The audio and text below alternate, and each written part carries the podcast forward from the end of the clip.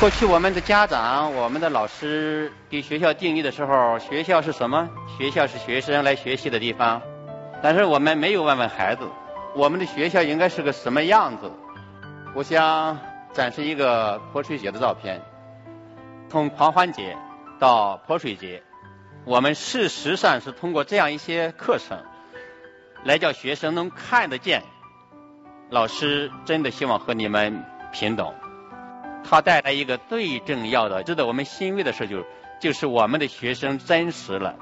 但是学生真实了之后，他和你交流的问题都不一样了。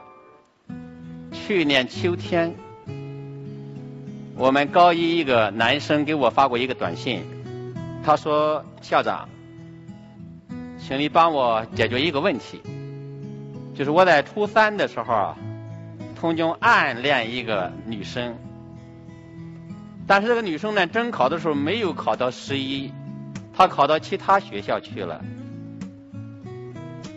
现在我每当闲下来，就是大脑里满是她的形象，问我怎么办。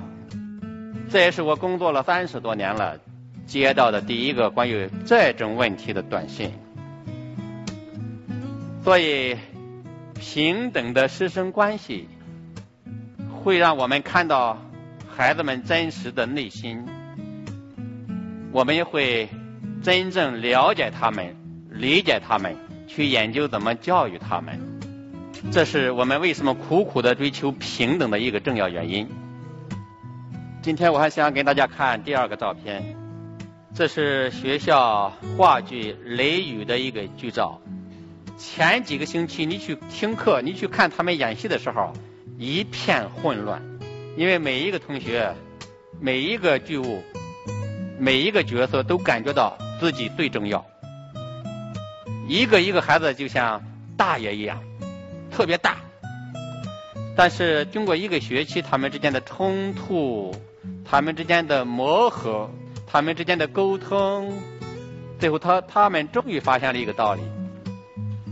你不合作就没有办法成功，所以到最后一个学期，当他们在戏剧节上演出的时候，你会发现这些学生全变了，他们从那种大爷变成孙子了，一个个都像孙子一样，给别人递个话筒啊，给别人整整整整服装，给别人化化妆，拿拿拿刀具，这就是教育。那么这一点呢，是我们感受到他们在体验当中成长。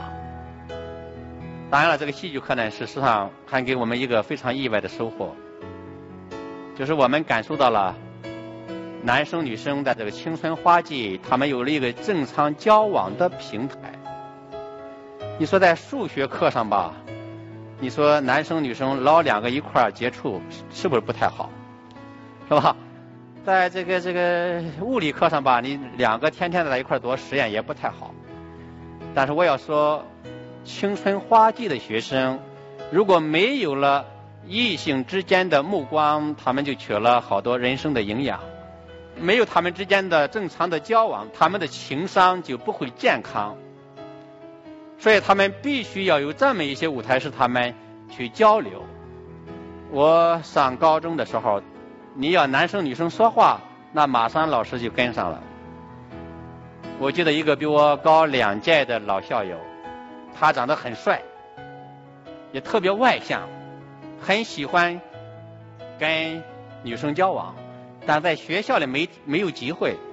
有时候他就想了一个办法，他发现他心爱的那位女生家里院子里栽着一棵杏树，结满了杏子。他想以这棵杏树为媒介，来和这个女生交往，但是很麻烦。他要去偷杏子，首先遇到一个挑战，就是必须在他爸妈不在家的时候。为这事，他暑假里就在他院子门外溜达了两个星期，才终于发现一个机会。但当他去实施偷杏的时候，又遇到第二个挑战，就是。他要弄出很大的声响，一定要被这位女生发现。结果呢，这个女生对这个杏树不太关心，一直邻居发现了要出来抓他了，这个女生还没有发现，所以这个男生只好抓起一把沙子撒向了她的窗户，才终于把这个女生引出来。但是他接下来遇到第三个挑战，就是他要逃跑，但是要控制逃跑的速度，以确保能够被这个女生追上，然后发生冲突。你看，为了说几句话，费多大劲！我们戏剧课上，男生女生他们之间就有很好的交流，我觉得这都是健康的交流。啊，一开始呢也不容易。你比如说，他们要有一个拉手的动作，一开始是拿一支铅笔，啊，后来老师把铅笔给没收了，就拉着袖子，哎，经过那么两三个月才开始手拉手。啊事实上，那么在这个青春花季，让他们健康的情感得到交流，就解开了人生的那那些秘密。就解开了人生的面纱，所以说我们一定要鼓励我们的学生一种健康的情感的交流。这个第三个照片，这是一个签约仪式，左边是学校一个学生银行叫圆梦银行的行长和副行长，右边是学校一个商店文具屋，我记得。一零年的时候，我们学校有五家学生书店向学生竞标，其中有一个男孩一个女孩他们中标了一家书店，他们盘算了一下，启动这个书店需要五千块钱的启动费，就去敲我的办公室。我一听，第一我没有那么多钱借，第二我借给你五千块，你启动这个。书店太容易了，呃，我不能帮你这事儿。但是呢，我为了怕打击他们的情绪，还是从稿费里给他们借了四百。但是你必须写下借据，而且要写上归还我的时间。这件事儿啊，被媒体呢给炒出去了，学生知道了，这下坏了，好多学生都去敲我办公室。特别是初中的学生，他们觉得找校长借钱很好玩哎，整天敲我办公室要借钱了。我一看这事不好，第一我没有那么多钱借，第二我借出去我怎么去回收？我天天追着学生屁股后边要债，那不合适。是我想来想去，决定成立学生银行。我从稿费里拿出了两万块，让教导处组织竞标。成立两家银行，那么这就是其中一家叫圆梦投资银行。但是有一天，突然这个行长来找我，说他看到了十另一家银行叫十亿投资银行的一个海报。这个银行啊，他决定贷款的利率可以降到最低零利率。这个原梦银行傻了，说这不是恶性竞争吗？所以和校长共进午餐的时候，他们就去找我说：“校长，你能不能管一管他们，不能这样恶性竞争。”这个时候我就不帮他们了。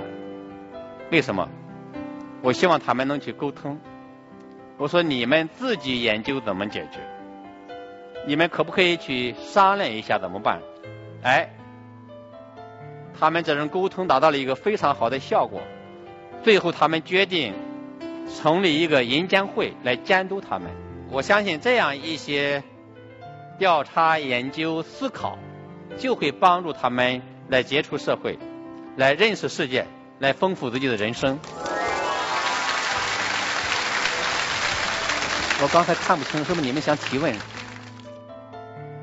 您刚才提到了教育和帮助，那么我想问一问您，您认为教育和帮助他们的区别在什么地方？呃，是这样。大的教育本身就应该有帮助，但是我们现在在实际操作的时候把它理解窄了。我们认为教育，我就是要拼命去影响你，去说教，这才是教育。教育其实更多的还要帮助他。我们再来看另一个照片，这个孩子是在马术方面非常有造诣的一个孩子。三年前我们中考录取学生的时候，这个孩子报了我们学校，但是他离我们学校的录取线差很多很多。那个时候我们正好遇到一个情况，就是刚刚我们的高考的升学率，录取到一本的录取率达到了百分之九十九，所以有好多老师觉着，经过再一年的努力，我们就会有百分之百的学生上一本。如果今天我们决定要这个学生，那就预示着三年之后，你的一本的录取率绝对不是百分之百，因为他连二本能不能考上都是问题。但是我们放弃百分之百，但是我们要了另一个百分之百，就是每一个孩子的成功。教育不仅仅是把学生拿过来进行加更，很重要的一个方面是我们要。去发现孩子的潜能，唤醒孩子的潜能，让每一个学生最终都成为他自己。现在我们四千多个学生，有四千多张不一样的课程表，每一个学生按照自己的课程表去走班上课。你比如说，我们有机械技术、汽车技术、服装技术、数据库、动漫技术，看上去好像。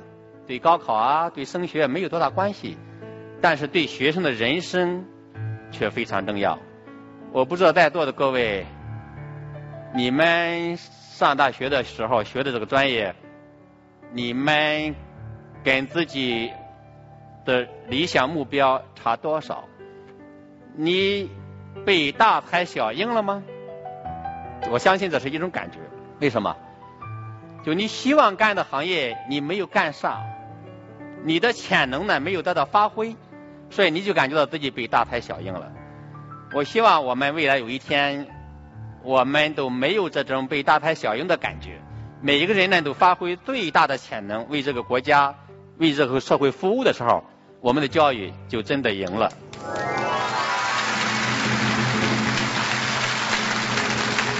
最后，我想说，我们为什么这样去做一个学校？就是因为我们希望在这样一个校园里听到孩子花开果树的声音。有些人要给教育下一个定义，我特别欣赏一个教育家，他也叫马克思的一句话。他说：“教育就是一个迷恋他人成长的学问。”所以我在校园里迷恋着孩子们成长。